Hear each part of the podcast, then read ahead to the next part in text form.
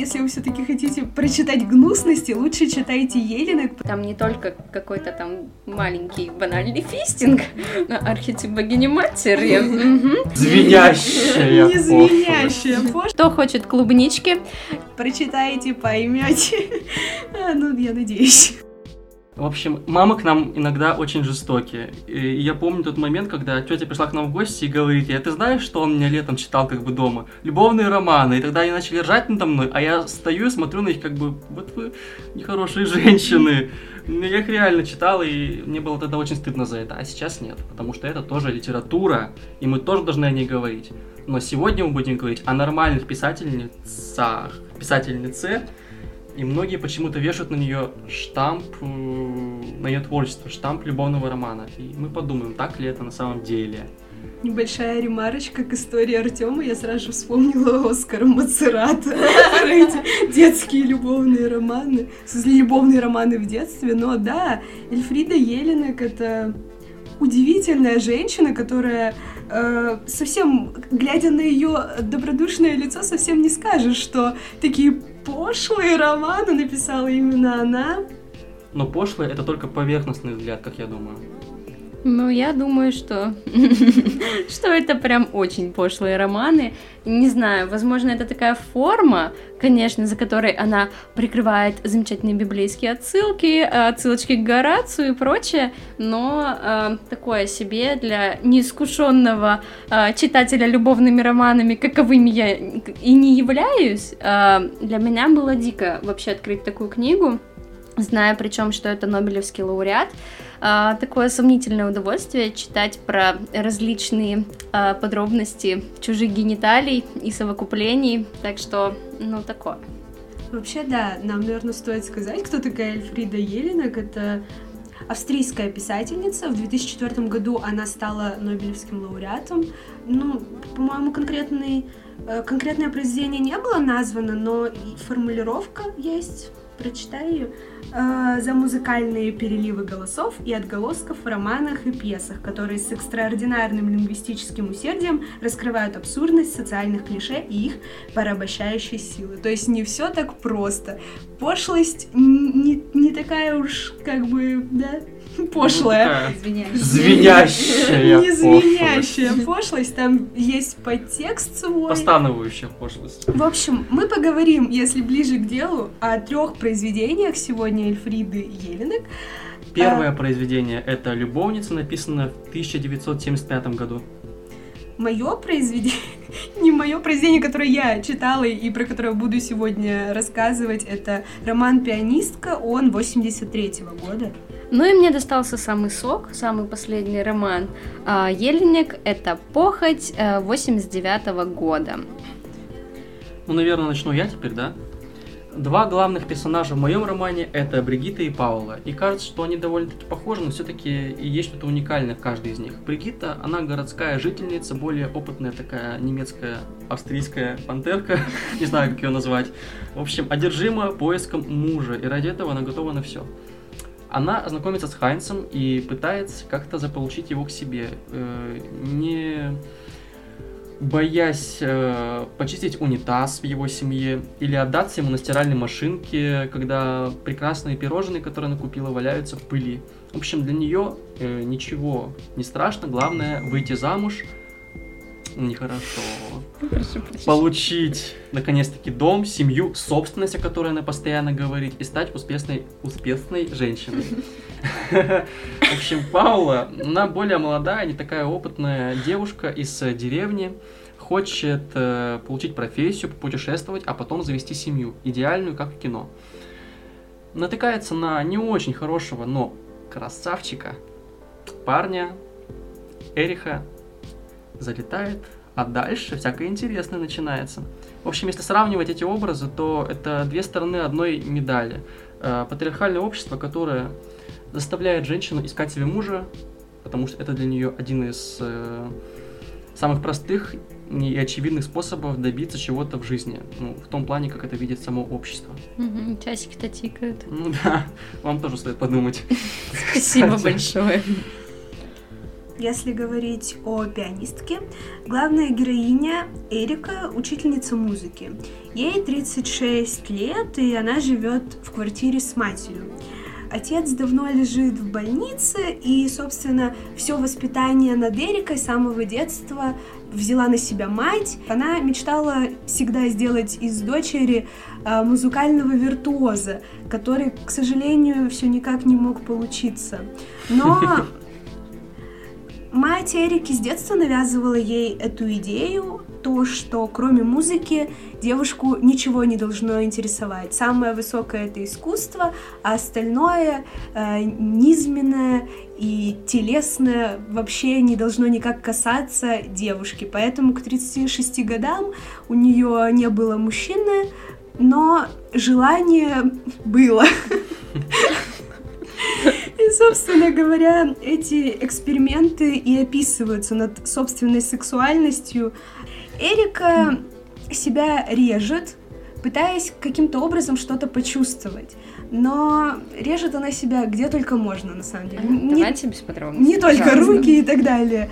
Но она ничего не чувствует, и здесь, наверное, э, этой деталью автор раскрывает э, характер героини и даже скорее психологию ее личности, потому что Эрика э, с детства окружена вниманием матери, и она э, запрятана в такой, можно сказать, футляр, опять-таки, ха-ха, отсылочка к Кто не знает, это ее диплом, диплому. как бы. Собственно, кругозор Эрики ограничены. Даже несмотря на то, что она разбирается в музыке и великих композиторах, она не способна чувствовать ни э, физическое, физическое что-либо, ни духовное. И, наверное, я еще что-нибудь скажу потом, а теперь слушаем Дашу. А, в общем, у меня роман «Похоть», очень-очень странный роман. Немножечко скажу, что я была в шоке. Сказать, что я была в шоке, ничего не сказать, когда с первой главы идут описания совокуплений и так далее и тому подобное. Кто хочет клубнички? Как... Я хочу, давай, как, как, как сказал один очень мудрый человек, вам необходимо просто прочитать этот роман. Ну, э, начну с того, что образ главной героини, опять же, это героиня, как это неудивительно. Ее зовут Герти, и вообще ее имя мы узнаем только где-то в середине романа. Она часто называется женщиной, а, малолитражкой, а, собачкой, а, собственностью, вещью. В общем, как ее там только Еленик не называет. Но я думаю, это не она, но она, по крайней мере, так ее позиционирует. И, в общем-то, ее муж Герман тоже является не последним участником в этом романе. И мне кажется, вся, в общем-то, история тирана, так скажем, ее мужа Германа и Герти, которая э, сидит в золотой клетке своего мужа директора фабрики, который, в общем-то, ей все покупает, а она такая стареющая мадам, э, которая все, так скажем, извращенные прихоти мужа выполняет, просто потому что он боится заразиться каким-нибудь там спидом, э, ВИЧем и прочими замечательными историями. Так, и какова, в общем, мораль всего того, что мы тут наговорили? В общем, хочется проследить какое-то развитие в ее творчестве. То есть, если в моем романе она только-только, получается, начинала еще, да, э, тогда всякие левые движения в стране, в там борьба за, за права женщин, в общем-то, и в любовницах об этом и говорится. Что делать женщине? Строить семью или пытаться бороться с обществом и реализовать себя? У а меня... Вот. У меня тема в романе «Пианистка», тема феминизма какие-то интересные обороты набирает.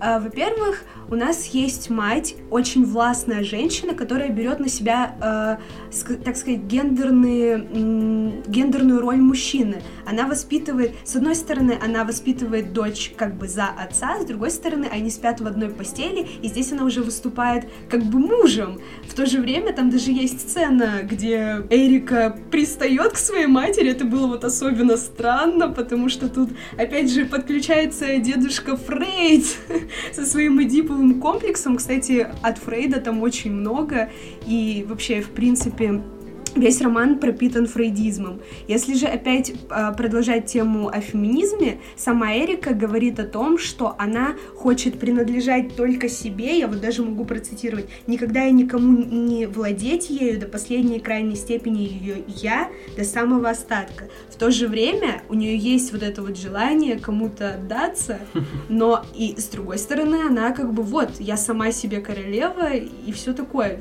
И, и здесь, мне кажется, э, Елена, несмотря на то, что она сама феминистка, она высмеивает, то есть она иронизирует над Эрикой, над такими феминистками, эмансипе такими. А она женщинами. предлагает какой-то выход из этого? То есть у меня выхода вообще нет в романе, а вот у тебя? Им- именно из чего выход? Вот, то есть что делать женщине-то? Как реализовывать? Слушай, ну здесь женщина, здесь очень грустный какой-то финал, потому что все, все Не спойлери. А мы А. со спойлерами или нет? Давайте будем без спойлеров, Да, да, потому да. что Если в- начала, в моем да, романе... ну, намекни хотя бы. Ну, я Это надеюсь, я надеюсь, что вы прочитаете, да, но тем не менее, здесь женщина почему-то а, сводится к образу смерти. Здесь есть образ черной дыры, естественно, с чем ассоциирующийся, и это черная дыра, которая поглощает все и приводит к смерти. Женщина никак, а, не какие-то витальные выполняет функции, она здесь именно ведет к смерти, поэтому я не могу сказать, что выход есть, выхода нет. О, Это другая у меня сторона архетипа. точно так же, да, кстати, у меня тоже очень много таких вот историй э, архетип богини матери. Наш А, любимый. Наш любимый, да. А, И, в общем-то, финал абсолютно такой же. Женщина несет смерть, я не буду говорить кого. Это будет немножко неожиданно. А, Вот. Э, Тема феминизма в моем, по крайней не в моем, конечно, в романе Еленик, а в романе Похоть. Он немножечко прослеживается сомнительно, я бы даже сказала. Просто потому, что женщина выполняет просто какие-то банальные роли. Она, так скажем, купюроприемник для члена, цитирую я великолепную Еленик. А, Она воспитывает ребенка, который, собственно, растет таким же, как и ее муж, как и остальные мужчины. А, Она сидит в золотой клетке, и, в общем-то, тема рабства, на мой взгляд, она прослеживается в этом романе больше, чем так скажем, тема феминизма, потому что я бы не сказала, что она бежит за какой-то свободой, э, героиня Герти, да. Она, ее все устраивает, вполне ее положение, ее красивая жизнь, тому, что она отдается своему мужу при любом там условии, когда он там только, условно говоря, щелкнет пальцами или там у него зазудит, но факт того, что э, здесь э, довольно показательно положение женщины, и, в общем-то, она с этим никак не борется. Мне кажется. По крайней мере, у меня так. Вот я хотела бы еще про рабство добавить. Э, В середине романа появляется третий персонаж, третий герой. Это Вальтер Клемер. Это студент, ученик. Ученик Я тоже Эрики, был да? студент в романе. Господи, она походу одно и то же пишет, просто имена разные. шаблону, да. А, В общем, этот студент решил за своей учительницей приударить, но Эрика неприступная крепость. В итоге, конечно, все к удивительным вещам сводится. Она присылает ему письмо, где пишет о том, как бы она хотела, чтобы он ее наказал. Она это нет, это не мазохизм. Точнее, мазохизм тут есть, естественно, она себя режет, Он пытаясь. есть везде, я могу сказать. Ну да, Даже Там- в этом подкасте. Даже в этом подкасте. Извращения просто кипят, мне кажется, в ее романах, и там не только какой-то там маленький банальный фистинг, но, но и, но и что-то похлеще. В общем, говоря о рабстве, да, ты про Да. рабство говорила. Извините, я Она, э, несмотря на то, что она такая вот феминистка, главная героиня, она пытается переложить э, функцию, которую не сломать над ней, то есть вот эту вот властность матери, она теперь пытается э, сделать вот этого Вальтера Клемера таким же властным на ней. Она хочет, чтобы он ее бил, тоже э, связывал, и вот эти вот все в стиле 50 оттенков серого, упаси боже. Но, э, Свят, свят. Тем не менее, она надеется на то, что он этого не сделает. Она просит его об этом сделать, но мечтает, что все-таки парень ее любит, и ничего такого не произойдет. Но, к сожалению, для Вальтера это она скорее такой трамплин в мир э, девушек его возраста, и он пытается потренироваться на уже старой 36-летней Эрике, да, в общем, свои сексуальные... Отточить свои сексуальные навыки, назовем это так. А, отлично. В общем-то, вопрос остается, это любовный роман или... Мне кажется, нет. В моем случае совершенно не любовный роман. Она пытается она не способна любить, она не способна ничего чувствовать. По крайней мере, здесь скорее героиня вот действительно предстает как человек. Это, это даже роман не, не, вот, не о сексуальных вот этих, сколько бы мы ни говорили о всех этих пошлостях, понятно, что это роман о, о человеке. Это попытка такой, попытка себя как-то найти, понять в этом мире, что героине совершенно не удается. И здесь, наверное, поднимаются проблемы женщины, которая не смогла себя реализовать и не смогла, собственно, а, отделаться от своих комплексов, навязанных матерью, скорее всего, по, по тем же причинам. Тут, опять же, там Фрейд, все такое. И роман даже не столько о вот этой частной жизни Эрики, сколько о вообще человеке вот в этом мире мещанства и буржуазии, потому что здесь эта тема постоянно поднимается. Героиня бежит от внешнего мира домой к маме, домой к телевизору, и вот это вот все, вот это уютное гнездышко, запереться в там четырех стенах, не выходить и просто жить вот, вот этой вот жизнью обывателя. И героиня не получается, она, возможно, на каком-то подсознательном уровне пытается с этим бороться, но ей это не удается никак. Она не может вылезти из этого пресловутого футляра. Почему я тебя слушаю, мне кажется, ты описываешь мой роман. У меня такое да, же ощущение что, То есть, в общем-то, получается, темы, идеи, проблемы одни и те же, но решаются немножко на разном материале. Мне кажется, что даже некоторые герои, например, как студент, или вот Артем описывал, как э, на стиральной машинке э, имеют его, его главную героиню. Мою главную в моей жизни, да. Ну, это не так же важно. Там, э, ну, то есть э, брак, опять же, как некий идеал э, отношений, семья, которая для женщины является каким-то, не знаю, манной небесной, за которой несется женщина вперед. Та же самая нереализованность женщины в семье, это как один из, э, не знаю, ведущих, так скажем, путеводных звезд Еленик, учитывая вот эту вот при пристрастие к каким-то э, сексуальным показательным вещам, потому что она пытается через вот эту всю сексуальную подоплеку показать своих героинь, где-то они немножко извращенки, где-то они немножко какие-то такие фригидные барышни, где-то они наоборот готовы подсуетиться и сами прыгнуть в коечку, лишь бы там добиться своего. А, ну, мне кажется, что это естественно, что романы так или иначе похожи, потому что, ну, скорее всего, в разные этапы своей жизни э, Еленек пыталась как-то переосмыслить одну и ту же проблему, и вот что у нее получилось. И это интересно, ну, проследить именно то, как менялись ее мысли, к тому же она, ну, все-таки это период, в который, в общем, она писала эти произведения, достаточно такой сложный для Австрии и для, ну, человека вообще в... Да, вообще всегда сложно жить. В общем, Особенно женщине. Если да? не особо меняются темы, проблемы, которые волнуют, то можно поговорить и о стиле, как-то он меняется или нет, потому что если в моем романе для нее главные приемы это многочисленные повторы, это ирония, возможно, сарказм даже, или гротеск в определенных моментах, то в ваших романах э, то же самое вы видели или нет?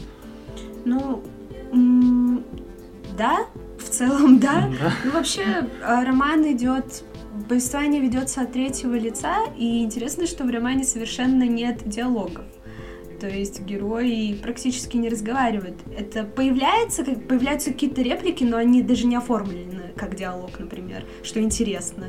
Как бы есть ирония, совершенно явно читающаяся, но у меня, я хочу сказать, послушав вас, у меня нет вот в таком э, количестве вот этих вот всех сексуальных, в общем, э, попытки найти 10 тысяч синонимов к слову вагина или что-то такое. У меня такого, к счастью, У меня такого тоже практически не нет. Оно как бы есть, но в меру, видимо, Видимо, ее прорвало к 89 году, и она написала все синонимы, которые узнала за всю жизнь в романе А «Похоть». потом издала свой словарь э, ор- ор- оральных синонимов. я не знаю, как это Возможно. В общем, Э, Что касается романа «Похоть», могу сказать, что тут э, стиль довольно такой мозаичный, да? Мозаичный Мозаичный. филологи. А, Вот. Эм, В принципе, э, с- вот прием того, что нет диалогов, у меня тоже э, наблюдается в романе. И единственная фраза, которую вообще, в принципе, произносит кто-либо из героев, это э, муж той самой Герти.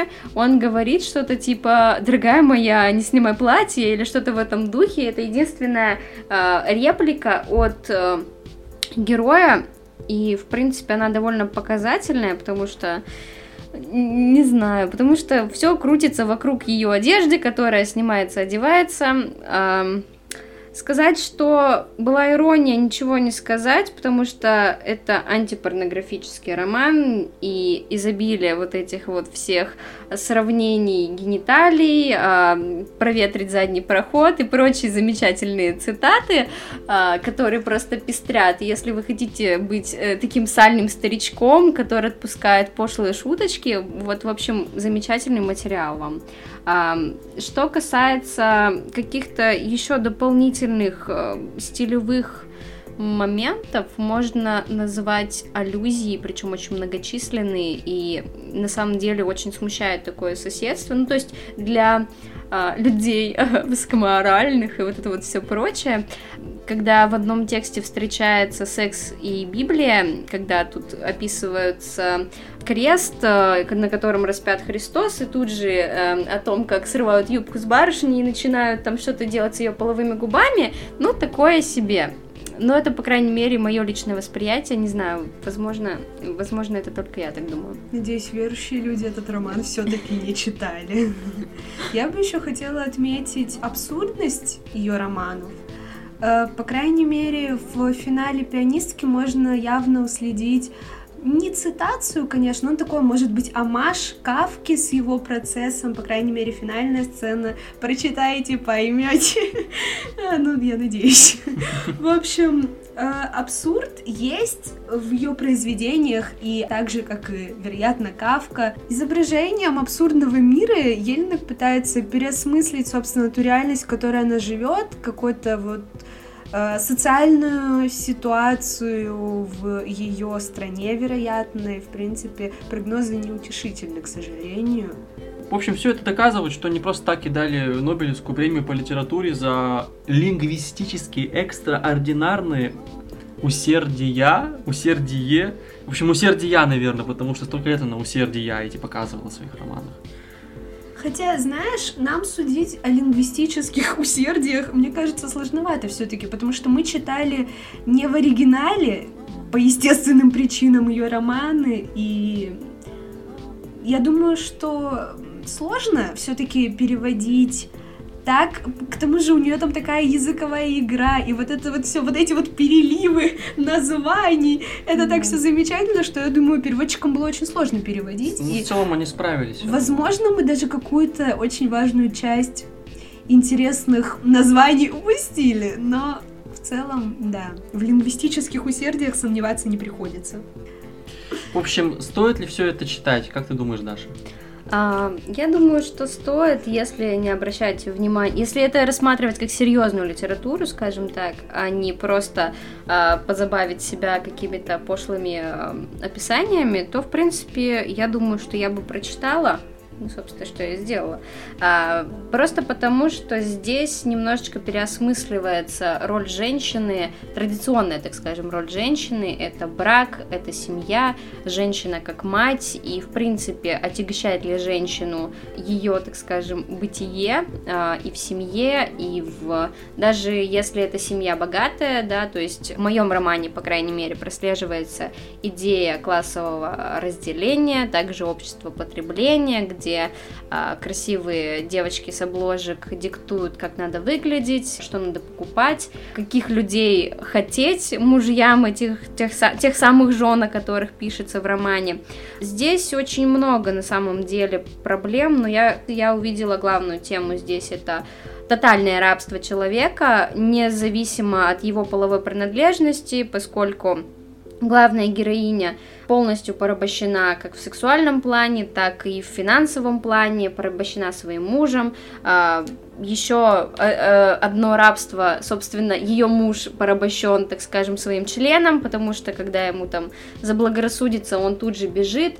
Те люди, которые работают на него, также порабощены, условно говоря, той финансовой ситуацией, той социальной ситу... э, ситуации, так скажем. Ну, то есть здесь э, рисуется такая, на самом деле, плачевная картина, что люди э, зависимы друг от друга, зависимы от своих каких-то животных инстинктов, э, от того, что надо набить брюхо, надо жить в красоте, и на самом деле очень становится грустно от этой всей ситуации, потому что 89 год, прошло уже приличное количество времени, а люди бегают по тому же самому замкнутому кругу, вот такие крысиные бега, и женщины, причем как-то, ну, остаются, так скажем, на той же самой ступени.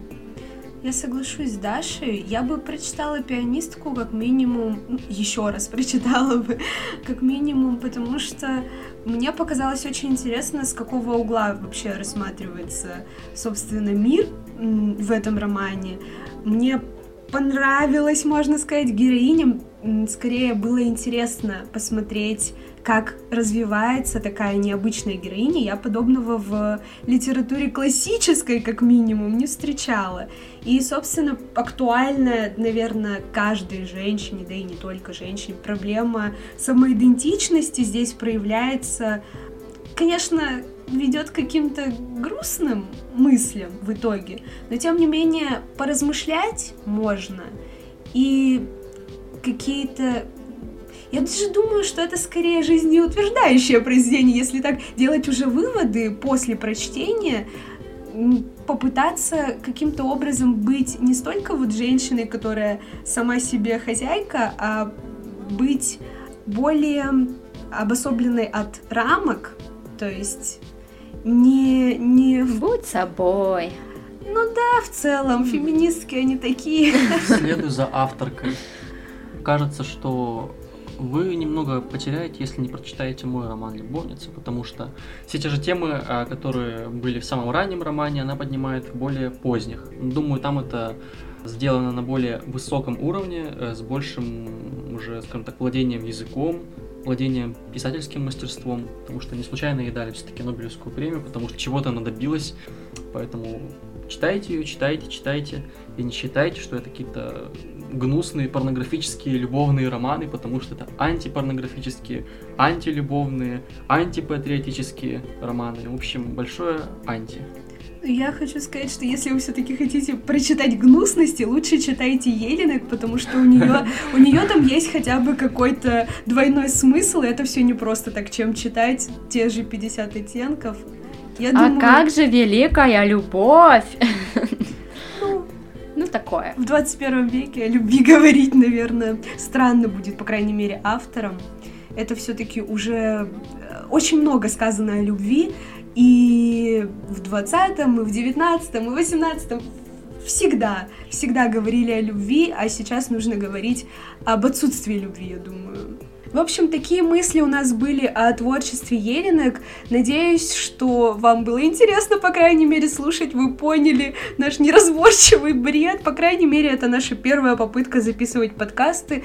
И надеемся, что она не провалилась. Если на ресурсе, э, на котором вы слушаете наши подкасты, есть возможность комментировать, пожалуйста, welcome. Мы будем рады услышать ваше мнение о романах. Или, может быть, вы хотите с нами поспорить. Мы будем рады в Обратной случае, связи. Да, да. Ну, все, прощаемся, ребят. А про следующий подкаст будем говорить? Да, ну зачем? Это будет сюрприз.